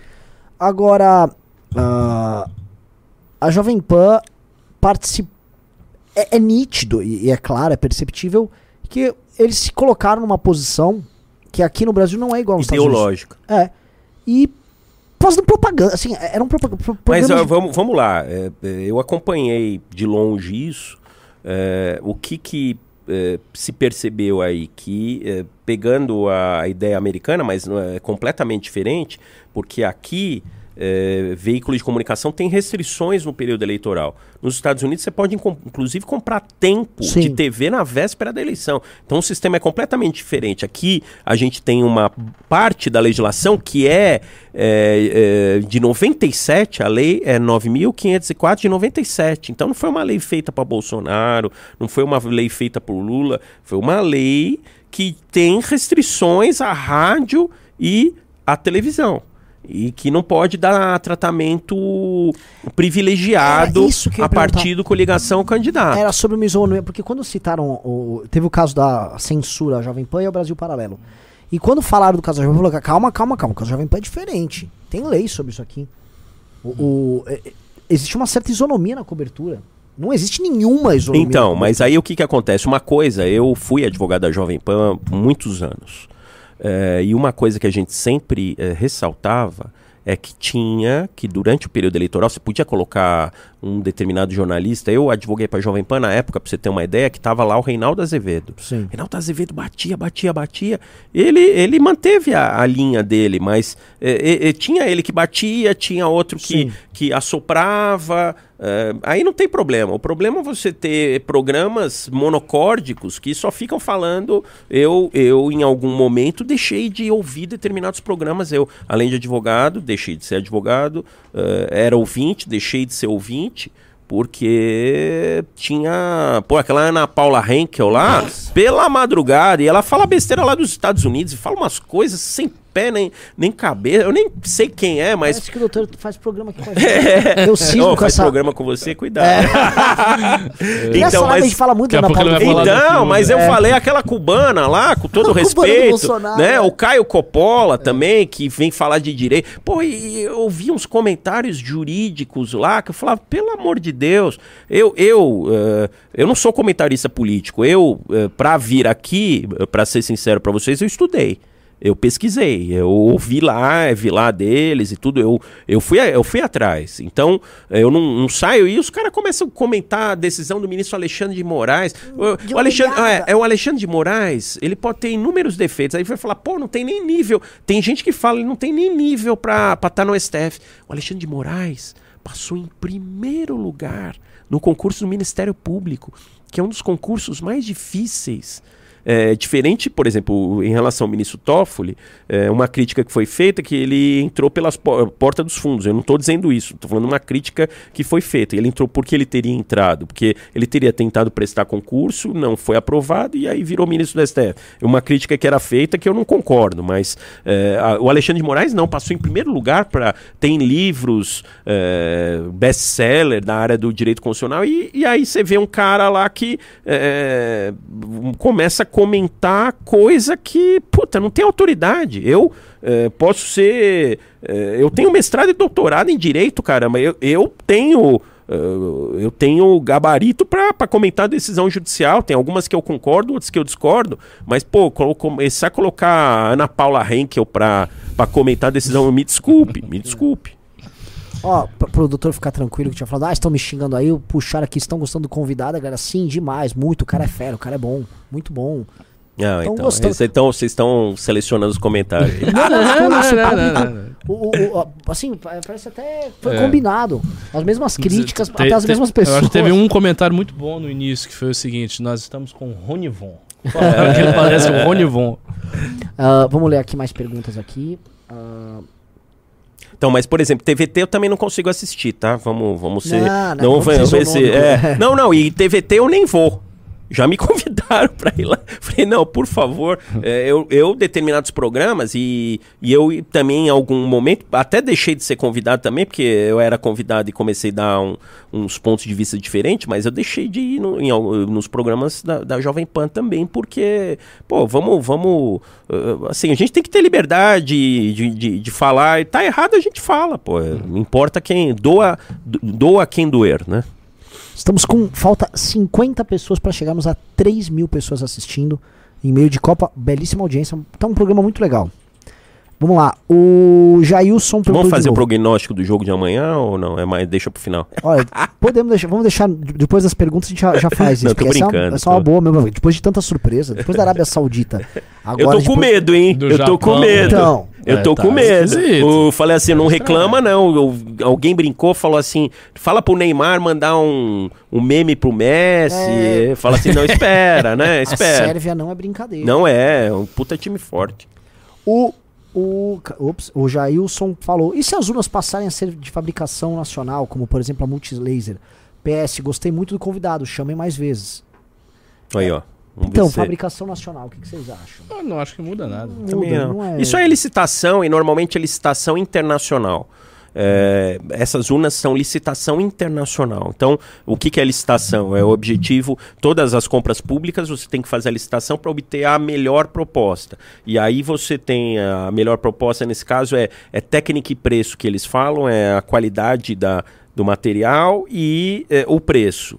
Então, é, talvez as empresas nacionais não tenham é, por até às vezes questões tributárias, talvez Sim. não tenham como competir. Uh, competir, o preço saia mais caro. Às vezes acontece isso. O Maurício Edo disse: Doutor, só por curiosidade, você saberia qual o motivo jurídico da legislação eleitoral da criação de partidos ficar obrigada a ser dentro de dois anos? Parece arbitrário esse tempo. O que, que acontece? É, num primeiro momento, havia um incentivo à, à criação de partidos. Falava Uh, criem-se partidos e aí decisões do TSE deixava uh, ter portabilidade do tempo e do, do dinheiro, quer dizer, um convite a criar partido. E aí se percebeu o seguinte, que a, para você construir uma base de governo com uma pluralidade e uma multiplicidade muito grande de partidos, eh, você não conseguia fazer eh, base de governo. Então, uh, isso prejudicava a governabilidade. E aí eles fizeram o caminho inverso. Em vez de incentivar a criação de partidos, começaram a dificultar a criação de partidos e também fazer a cláusula de desempenho para que aqueles. porque é o que está acontecendo, está enxugando. Então a ideia é ter partidos mais sólidos é, e menos partidos. Então é, foi isso que o que aconteceu. Porque, pô, chegou, chegou uma hora que estava muito fácil criar partido. E qual que é a diferença entre um partido político e uma associação civil? É o voto. Então você tinha partido sem voto que recebia dinheiro. Aí você tinha a família inteira do dono Sim. do partido. Até Um- agora tava Então, um grande problema que a gente tem nos partidos ainda, Renan, sabe o que, que é? Falta de democracia partidária. Você tem partido que é. Você vê a composição da lista lá, é a irmã do presidente, a tia, o sobrinho, o cara que joga truco, o que arrum- amarra a corda do barco, a, a camareira da casa do presidente do partido. Foi o que o Val- a mulher do Valdemar denunciou. Ela foi dando a lista dos laranjas do Valdemar na- no Diretório Nacional. Então, do- mas aí que tá, o que, que é o Mas correto? é que todo mundo sabe, né? Então, mas o que, que é o correto? É ter democracia. Sabe o que, que um TSE batia bastante? Nos famigerados órgãos provisórios. Ah, os É. provisórios nos estados. não? É, então, é, por isso, comissões provisórias. Então, o que, que acontece? Só tem a comissão, o Diretório Nacional e a Comissão Nacional, que são definitivos, que são eleitos e tudo, tudo entre os amigos, e aí nos estados é tudo provisório. Então, é, o, o- que, que significa? Não tem estabilidade. Você nomeia um e aí é o quem, quem caneta é que, que manda. Então, por exemplo, é, a- agora está acontecendo um- uma eleição lá em Ribeirão Pires, uma eleição suplementar, que o município quer uma coisa, o estado quer outra, e no plano federal o partido quer outra. E aí fica essa briga danada. Aí quando ah, o caldo entorna, o federal fala assim: ó, o candidato vai ser fulano lá porque eu tô mandando. E aquela democracia, o certo é ter órgãos partidários democráticos. Então, eh, eu, eu acho que o mais importante hoje é porque não adianta ter, ter democracia que não passa pelos partidos, né? Por exemplo, eles vêm falando em candidatura avulsa e tudo. Nosso sistema, você necessariamente tem que estar no partido político. Mas se o partido não é democrático, eu já cansei de ver gente que ia sair candidato e que eh, foi limado pelo presidente do partido, que o presidente do partido não deu legenda. Ah, Esse é um problema que a gente passa. A gente tem que fechar algumas negociações para conseguir o partido dê a legenda pra gente. E assim, e porque a gente tem voto. Se não tivesse voto, a pessoa ia dar, dar a mínima pra gente. É, E é aí não dão dinheiro, aí combinam que vão dar dinheiro, não dão É dinheiro. o clássico. Então é, então assim, é, precisa ter democracia partidária. Mais do que mais partidos, se você facilitar muito a criação de partido, você pulveriza. É, a gente precisa fortalecer os partidos e é, consagrar essa democracia interna. São pouquíssimos partidos no Brasil que têm democracia interna Na respeitada. verdade, partidos que são partidos, que têm uma linha, um conteúdo programático Sim, seguem isso. ideologia, que é o né? PT, o PSOL, São os partidos da esquerda. PDT. PDT. são O resto é tudo estatuto. Ah, o, o estatuto era copiado, né? É. O estatuto era copiado. Os Bota estatutos... um monte, de, co- Ah. um monte de qualquer coisa lá. Estamos aqui para defender a democracia, garantir É. direitos para todos. É, é isso aí. Vamos lá. O Pedro Gomes disse: A possibilidade de um deputado estadual tornar-se secretário, o suplente assumir e o governador poder exonerar o titular só para votar de acordo com seus interesses em alguma pauta não acaba cerceando o mandato suplente? Claro, mas só praxe. Praxe. Isso aí não vai mudar, isso. Isso. é, isso faz parte. O que, o que acontece tem um prazo na Câmara dos Deputados, acho que o mínimo são três meses. É, três meses, não dá para ficar. É, o, o- suplente não, não pode ficar menos do que três meses. Então, de repente, aumentar esse prazo, vai falar, Sim, tudo bem, o cara, o cara vai sair de licença médica, tudo, fica no mínimo ah, seis meses fora. Se fizer uma, uma janela maior, talvez ah, fique, ah, fique mais engessada a, a coisa, né? Vamos lá, próximo. Teve mais? O, o Diogo Miller disse: Podem fazer um breve comentário sobre essa CPI sobre abuso de autoridade? Tem fundamento ou só mais um fogo de palha bolsonarista? Não, eu vou responder. Eu vou responder. A CPI sobre o que querem chamar o Alexandre de Moraes Sim. e tal. A do Marcel Van Hatten. É, é impressionante como, assim, o Marcel Van Hatten, os abusos e os exageros só surgem quando são contra o Bolsonaro. o Marcel Van Hatten, que eu, assim, é um covarde, é um baita de um medrosão. Foi lá, tal, ficou quieto. Vem qualquer coisa, assim, o Bolsonaro comete as maiores bizarrices, ele desaparece. Aí qualquer coisa atrapalha o Bolsonaro. Ah, estou indignado! o cara tá chamando uma CPI pra tratar de questões que envolvem o STF, sendo que hum, a Câmara nem é local pra isso. Isso é no Senado. Então ele sabe que não é pra. pra O foro adequado. não é o foro adequado. Ele só tá querendo jogar fogo na militância. Ah, não, mas isso aí- é, isso aí eles jogam pra plateia, né? Faz discurso pra inflamar E- a plateia. E ele foi pego, é, a imprensa pegou ele. Semana passada ele foi no QG do Bolsonaro, em que fica se unindo o Braga Neto e o Vacef e tal. E o Marcel vai lá. Então ele fica indo lá, recebe instruções dos caras, aí vai na câmera e fica É um postando essa. menino de recado. É um menino de recado. Que fala pra um mais homínio. Exato. E aí ele tem um pouquinho mais de credibilidade do que a Carla Zambelli. É. E aí faz um negócio desses, né? Que é, que é O vexatório. Van Hatten tá no novo ainda? É, tá no novo. O novo desmantelou, né? É, assim, ele disse que vai ficar no novo, né? Não tem sentido pra mim. O, o novo, por exemplo, ele não vai, de acordo com a legislação nossa, o novo não pode mais ter sequer tempo de líder, né? Ele teve três Sim. deputados eleitos. Ele vai ter que ir pro PL. Vai ter que se coçar, né? É. O, o Eduardo. Ó, doutor, tem uma notícia bombástica aqui. Acabou de sair na CNN. Alexandre de Moraes nega pedido do PL e condena o partido a pagar multa de 22 milhões. O Nossa. que que eu falei? É. Eu só não falei dos 22 milhões. E, e você sabe, 22 é o número do PL ainda, né? Que essa eu acho que é engraçada. Então, mas aí ele deve ter aplicado o litigância de, De má, fé. Com, com um Bom, objetivo. você vê que eu previ. É, saiu, aconteceu aqui. Mas, então, é. E, e- oh, assim, ele tá. Ele, tá- como eles dizem, né? Ele tá trucando. Ele, fala, ah, bate o pé que ele corre. Ele não, ele tá trucando. E aí vem falar, agora 22 milhões, vão pagar com o, O o fundo, fundo. partidário, tudo, né? Mas, pô, é, foi uma palhaçada. Eu, eu- eu recomendo todos que nos assistem aí, aí, que assistam a coletiva de hoje do Valdemar e do, do advogado lá, porque, assim, dá vontade de dar risada de tão ridículo que foi. E mostra litigância de má fé. Esse caráter ridículo, essa, essa falta de. Eu ia falar culhão, mas não pode falar culhão, é coragem. Assertividade. É, é, de coragem, né? Essa falta de coragem de falar na petição que tá tudo.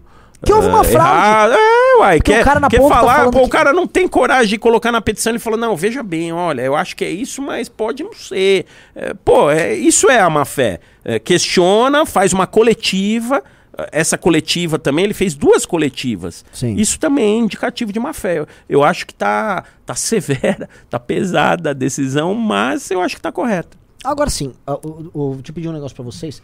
Façam um recorte do, do Dr. Prevei no meio da live e agora a gente tá sendo a notícia. né? Porque falou, foi a coisa 40 minutos atrás foi falado isso. Ah, outra coisa, é, todo mundo sabe, o, o lance que. o- quando a gente conversa com os bolsonaristas, eles se irritam. É, todo mundo sabe que o, o que, que eles estão fazendo. Isso é tudo truque pra jogar pra plateia. Aí vem uma condenação delas e ai, olha esse Xandão que tá aprontando. E não é.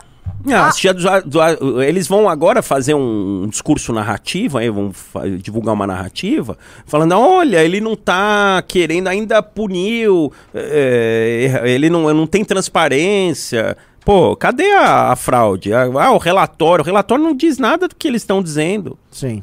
E mesmo assim, o relatório, você compra o relatório, o cara tá, tá sendo remunerado. Pô, é o que eu já vi, Renan, eu, como advogado eleitoral, eu canso de atender gente na segunda-feira posterior à eleição, falando: olha, minha mulher disse que votou em mim, eu olhei lá na urna da, da, da sessão da minha mulher, não tem nenhum voto. O meu marido votou em mim, não tem nenhum voto. E aí fala que o problema é da urna. Não, o problema é da pessoa que É não, lógico. não votou. É. É, ah, eu confio na minha mulher e não confio na urna. É, sabe, é, é- é discurso de, de mal perdedor. Sim. Vamos admitir. Sim. Ele ganhou lá com a mesma urna e, e vem falar, não.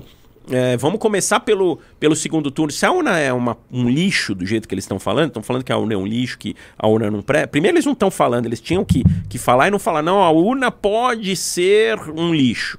É, então tá errado. Ou é ou não é. E, e não pode fazer esse, esse balaio de gato aí falar. é, fazer um, um, um fogo de. um fogo, Fogo de, de palha, palha. Como, como eu falei. E aí, pura e simplesmente. Isso, pô, sobe dólar. Pô, é, tem que ter responsabilidade. Ó, fazer mais um elemento aqui, doutor. É, a galera tá falando aqui, preciso que você levante com o pessoal lá.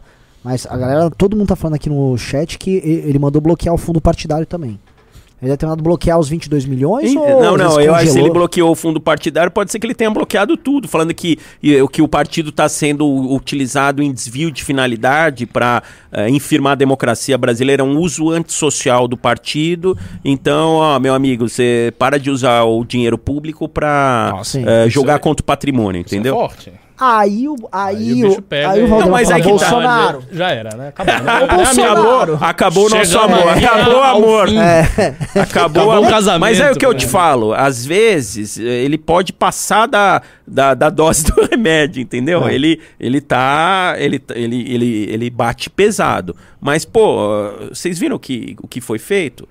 É, pô, veio, veio o exército, eles acionaram o exército, o exército falou que não teve problema, é, TCU falou que não teve problema, entidades internacionais. Ah, o Valdemar falou das entidades internacionais. Ah, né, eles não eles não estavam aqui quando. Eles não viram essa questão do log da urna. Pô, tá tudo em ordem, gente. O Biden falou que tá, que tá tudo em ordem, que a, democracia brasileira é um modelo, o mundo todo reconheceu. é, o Senado reconheceu, a Câmara dos Deputados reconheceu. Pô, não, não dá pra todo mundo tá louco, todo mundo tá, tá contra Sim. o Bolsonaro a favor do Lula. sim. Então, é, aqui está falando a notícia que foi aplicada a multa de 22 milhões por litigância de má fé e bloqueou o fundo partidário da coligação do Bolsonaro, que é bem, é, bem do Brasil. Então, Então, mas aí que tá. Aí tem Nossa. duas possibilidades. Aí a gente precisa ver a decisão. É, eu posso até, de repente, ver se me mandam aqui. É, duas, duas coisas. Pode ser que bloqueie o fundo partidário para cobrir os 22 milhões da É, multa. eu, eu pensei nisso também. Pode ser isto, ou pode ser as duas coisas combinadas. Falar, meu amigo, ó, você tá usando o dinheiro público aí do fundo partidário para pagar a perícia fake, é, para ficar pagando o advogado eh, trabalhista e tal, e para depor contra a democracia. Então, tá errado usar dinheiro público, porque eh, o, o fundo partidário ele deve ser usado eh, em ações corretas pelo bem da democracia do Brasil. Eh, se ele usa o dinheiro público que é para fomentar a democracia, para abalar a democracia, é um motivo para caçar o fundo partidário e para bloquear. Sim. Então pode ser as duas coisas. Olha, tô curioso. Porque se tem uma coisa que mexe com o Valdemar é isso. E está na coligação. Ah, isso imobiliza o partido todo. Então, mas aí também é questionável. está escrito aqui, ó, e a suspensão dos repasses do fundo partidário, as siglas, é até que a multa seja quitada. Ah, a Ah, é pra hipótese, cobrir a né? multa. Aí tudo bem, então tá correto. Porque eu ia falar o seguinte, que aí, aí seria uma dose de remédio a mais, mas é pra garantir o pagamento, tá, tá tudo certo. Então tá dentro do dentro das quatro linhas. Ah, daí das quatro letras da Constituição, é, tá ok? Ah, vamos lá. O Eduardo Franceschi disse: Por que não abrir o código-fonte da urna para que qualquer cidadão possa analisá-lo? Isso pode ser considerado um risco à democracia? Então, você sabe que é, muito se fala que, que precisa ter mais transparência, tudo, mas vejam, agora teve mais transparência, eles começaram a divulgar a questão dos logs da urna e viram que pegaram os logs para dizer que estava tudo errado e, não estava nada errado. Então, às vezes joga o código-fonte. Eh, e, e vira um, um- um- grande um motivo para. Porque a partir do Cisânia, código é. fonte você tira um pouco da segurança, né? Da urna. É, assim, é, pode abalar a, a segurança para aquele código-fonte, pode permitir o acesso a, a mais informações que de repente possam. é, eu não sei, aí precisa ver com um especialista em informática, mas é, permitir aí um, um desvio de, de algoritmo, alguma coisa. Eu acho que o TSE ele segura para preservar. Me O- parece. O Luiz mandou: O Rolo é meu professor, sou do quarto ano. O Luiz Lúcio, salve professor. Ah, olha, tem até aluno assistindo. Os alunos gostam de vocês, viu? Tem um monte de aluno fã de vocês aí. Ah, Ah, não, É? esse é o nosso uni- universitário, a gente vai bem, é a gente e o PSOL. É. é, em direito, acho que sim. O Matt Sports disse: Kim e Guto devem falar com o Tarcísio, parece que é aberto ao diálogo. Quem tem experiência poderia ajudá-lo com indicações. Aliás, ele já está se descolando do Bolsonaro. Pode comentar melhor sobre? Tá se descola. Não tá se nada, descolando. Tá se colando é mais, né? É, na verdade, assim, ele até tentou insinuar alguma Ah, mas coisa, ele mas o um- Mas Bolsonaro. o povo tá vindo tudo pra cá, né? Parece que É, quem tá isso, dando as cartas isso. aqui é o Exatamente. Eduardo. É o Eduardo, exatamente. O Bolsonaro. Eu conversei com um interlocutor que esteve com ambos. Hum. E ele falou o seguinte: que o Bolsonaro falou, é pra falar com meu filho. O Bolsonaro não gostou que o nome do Salles não foi levado à frente. E realmente aquela matéria não era fake news. O nome do Salles foi. E o assim, pô, eu não vou arrumar o cara da boiada aqui, né? Agora, isso também diz Então, muito- mas eu acho que, assim, eu acho que ele vai descolar, eu acho que ele não vai conseguir com- sair descolado do Bolsonaro, mas eu acho que dá um ano ele descola. o processo. Ele vai tentar ir levando. É, eu também acho. Eu sou dessa tese. Até porque o Bolsonaro é muito predatório nas relações dele. O cara é governador de São Paulo. Se ele puder chegar, ele vira pra um Lula e fala: Não, não, eu sou aliado do Bolsonaro, mas ó, que precisar ir pra gente ferrar ele, a gente faz. É, óbvio, é o que todo. Porque o Bolsonaro. Ele implementa um terror pra cima dos aliados dele. É uma relação Exatamente. muito, muito pesada. E o Tarcísio é técnico, né? Tanto que eu acho que é, o, o Tarcísio ganhou do jeito que ganhou, porque ele é técnico. Ele, ele era um, um poço de sanidade no meio do, De uma da loucura. loucura, né? Do hospício.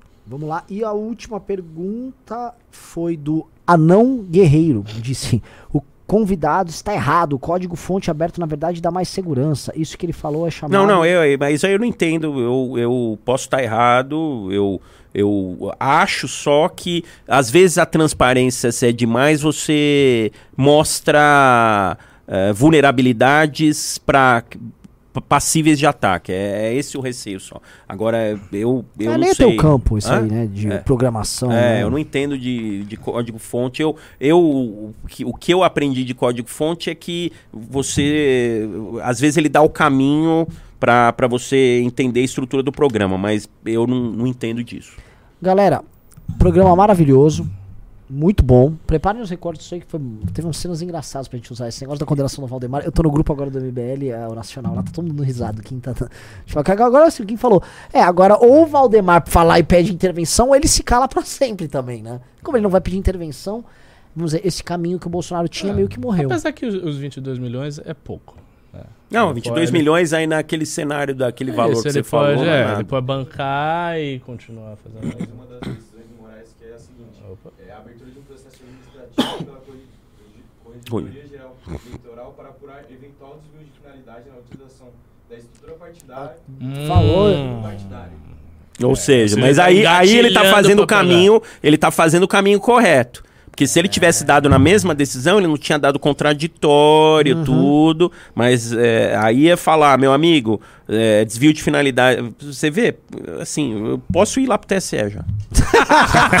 Mas é que agora ele começa a pegar. Porque a, saiu uma matéria da Folha comentando da. Eles chamam de QG do golpe. Que é onde o Marcel Van Hatten esteve. Uhum. né, que é a, a casa que foi usada na campanha do Bolsonaro, que ela tinha sido alugada pelo PL, agora ela continua funcionando pra isso. Aí questionaram o PL, você tá pagando ainda? Ele, ah, não, não sei. Não, não. Eles deram uma pedalada, só que a casa continua funcionando e é onde estão tramando aí essas aventuras todas. Então, se isso ficar comprovado, pode caçar todo o fundo partidário, é, mas aí é uma decisão, tem que ter contraditório, tudo, ele, ele tem que ter o direito de se defender, tem que ter uma acusação concreta, por isso que vai instaurar um processo na corregedoria, vai investigar e, e aí vai ser feita uma acusação pelo Ministério Público Eleitoral, todo o direito de defesa. Mas se o cara já tava covarde antes, Nossa, só instaurar isso aí, ele Só- já tá realmente com o Vai dar Bolsonaro. uma Meu amigo, pa- para com isso. Para aí, com isso. Aí é meu bilhãozinho. É, meu bilhão, Bolsonaro. Não mexe nisso. Não, e aí vai prejudicar até o seu sustento, né? Exatamente. Pera, me mandaram aqui, parece que tem mais coisa aqui. Ixi, Maria. Ah, o despacho? É.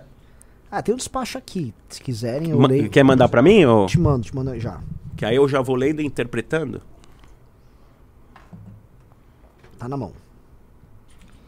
Ah, ó, que o meu advogado deve estar assistindo também, o Rafael. Abraço, Rafael.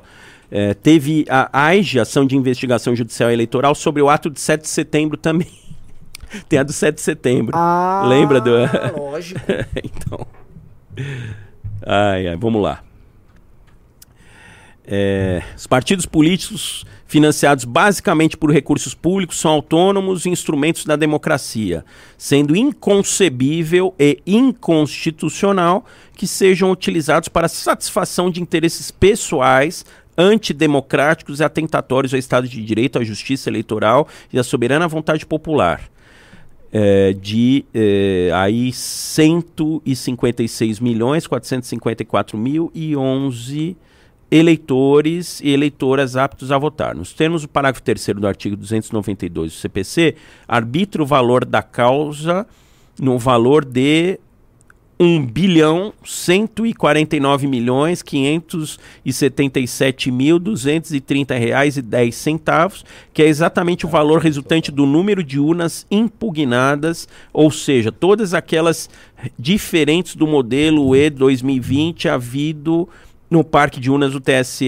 e utilizadas no segundo turno, multiplicado pelo curso, custo unitário das últimas urnas eletrônicas adquiridas pelo TSE. Para quê? Para aplicar multa de litigância de má-fé, ele precisa ter um, um, parâmetro, um, parâmetro, e aí ele calculou o, o valor aqui. Que é onde base, eles estão litigando. É, que, é a urna foi o questionamento do, do, das urnas que ele impugnou. Assim, nos termos do artigo 81 caput do CPC, é, condena o autor a por litigância de má-fé a multa de 22 milhões 991 mil 544 reais 60 centavos, correspondente a 2% do valor da causa aqui arbitrada. Ele arbitrou o valor da causa uhum. e a multa de 2%.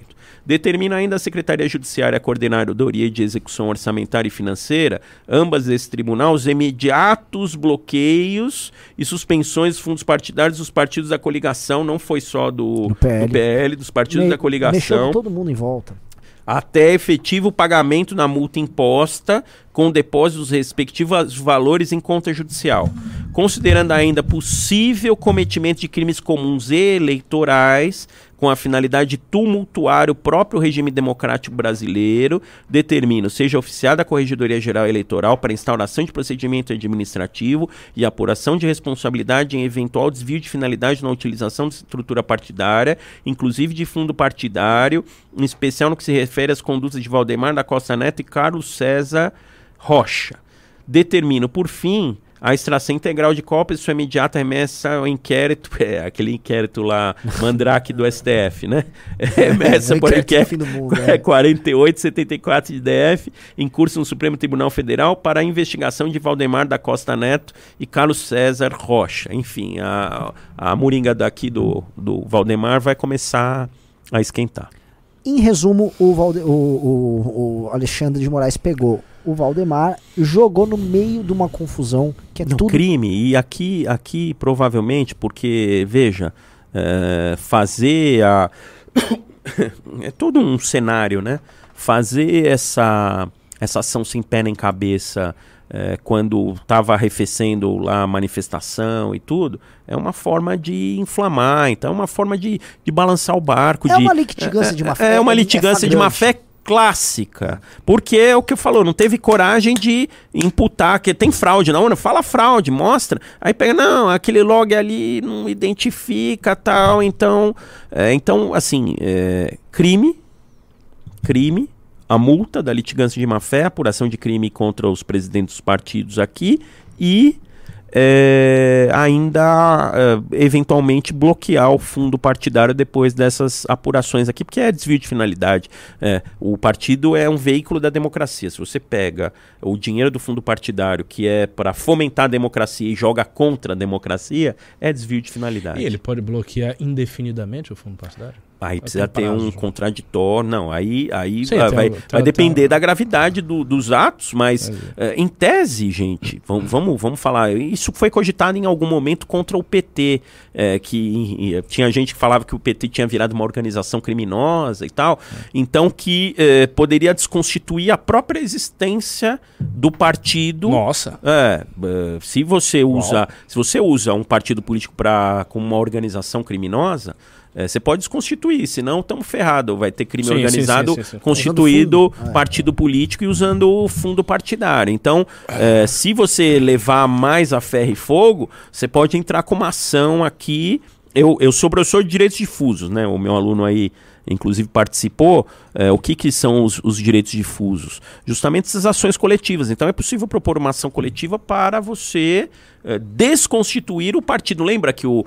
Que o o Capês é, entrou com ação uma vez para fechar a torcida organizada, que estava cometendo lembro, crime. Lembro. Aqui, em tese, daria. É, mas seria uma, uma coisa muito.